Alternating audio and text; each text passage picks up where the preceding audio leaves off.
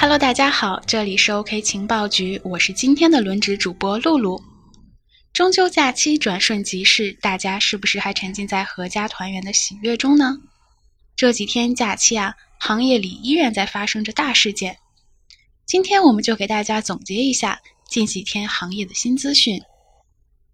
第一条来自一直占据热搜榜的 Libra，Libra 将与二十六家中央银行会谈，永面监管。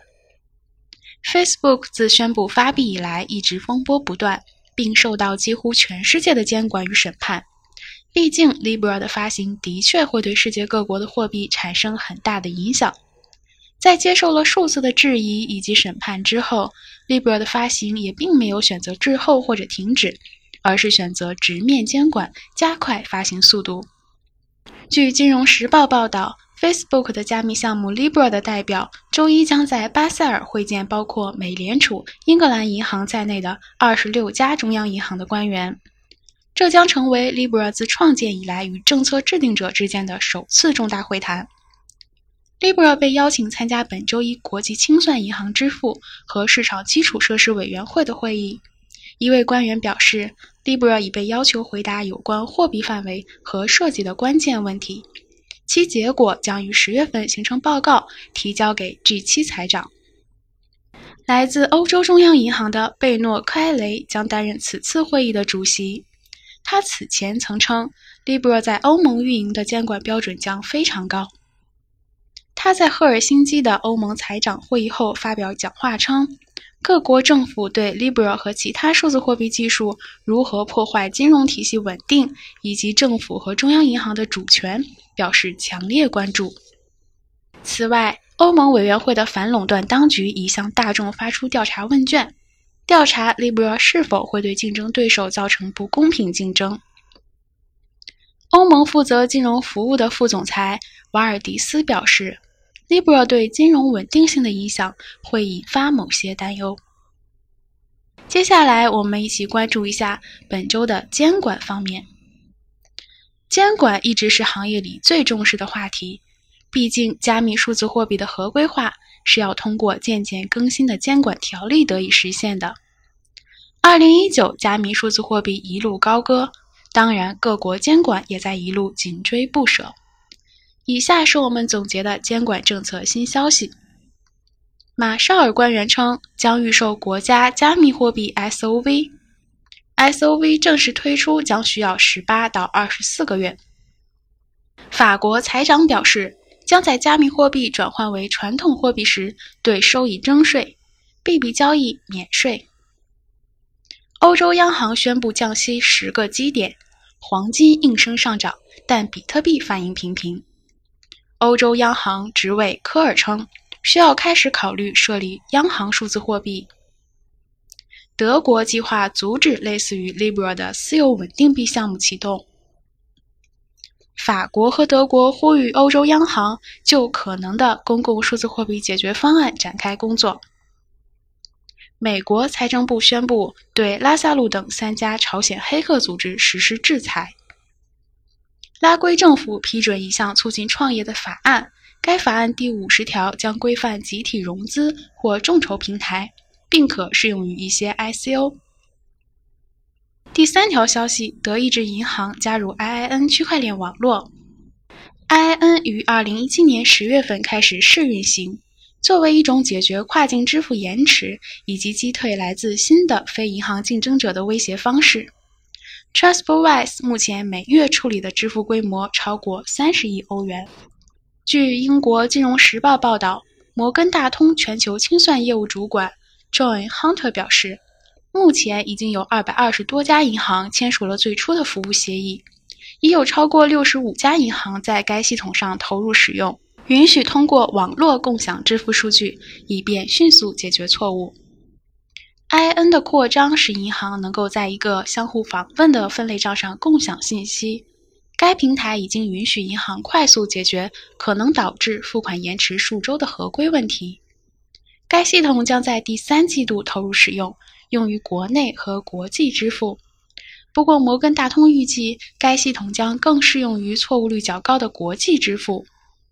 近期，据《金融时报》报道，德意志银行也加入了摩根大通主导的银行间信息网络 IIN。德意志银行旨在通过此举降低成本，并加速跨境支付业务。作为加入该区块链网络的三百二十家银行的最新成员，德意志银行已同意通过 IIN 交换全球支付信息。I N 的目标是通过向支付链中的每家银行及时提供有关转账的信息，以减少支付的延迟和成本。担任德意志银行现金管理部门负责人的奥勒马蒂森表示，I N 将允许该银行为其客户提供更好的服务。并降低处理复杂付款的成本。他还表示，我们需要提高效率，以提供无缝、实时和数字化的处理流程。加入 I N 对我们来说绝对是非常重要的一步，因为这将有助于提高客户的满意度。我们继续来看一下2019全球加密货币的纳税动向。在数字货币受到越来越多的国家监管的同时，数字货币纳税方面的监管也在紧锣密鼓的进行。那么，二零一九年数字货币纳税方面，各国又有哪些监管政策呢？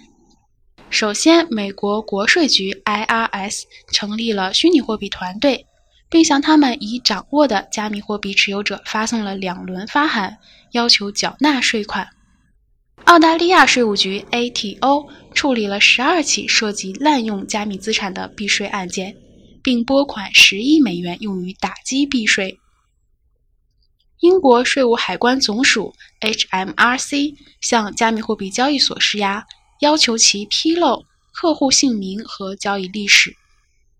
加拿大税务局在三月向数字货币投资者发放长达十四页的调查问卷后，也开始打击税收相关的不合规行径。而新加坡国税局发布了一份草案。对支付类数字货币交易免征商品的服务税和增值税，葡萄牙税务局则是无条件免税。德国免除了持有一年以上比特币交易的增值税，马耳他也对长期持有的加密货币免税。马来西亚政府不征收资本利得税。白俄罗斯去年给数字货币活动很多税收的豁免权。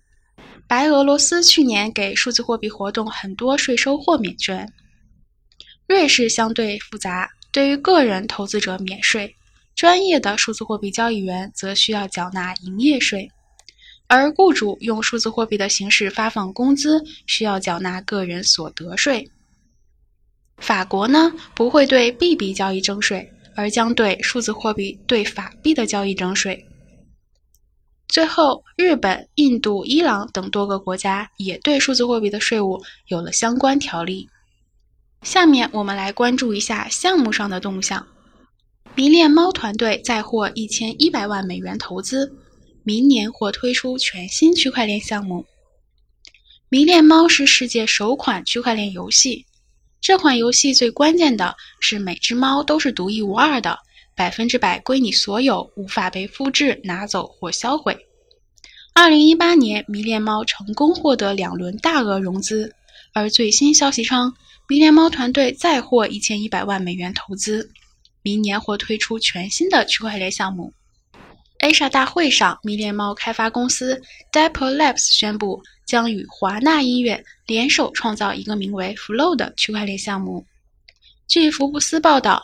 Dapper Labs 已为该项目筹得了一千一百万美元，其中包含来自华纳音乐的投资。该轮投资由安德森·霍格维兹基金领投，包括联合广场风投、数字货币集团和文罗克创投等在内的知名风投公司也参与了投资。Dapper Labs 向 CoinDesk 介绍了这一项目。Flow 具有可组合性的特性。开发人员可以在完全不同的应用程序中使用来自同一个应用程序的代码。其中描述到，Flow 将赋能开发者以一种安全、简易的方式，在另一个项目代码之上构建全新的产品与服务。Flow 区块链的可组合性将为我们带来一种新的软件开发方式。如果一切顺利，Dapper Labs 将于2020年正式发布 Flow。好啦，消息聊得差不多了，对区块链相关知识感兴趣的小伙伴，可以加我的微信，微信号是“露露开飞机”的全拼音拼写，也就是 L U L U K A I F E I J I，露露开飞机。加入我们的粉丝群，一起学习，共同进步。那么今天的节目到这里就结束了，明天的节目将由圆圆小姐姐播报，我们一起期待吧，拜拜。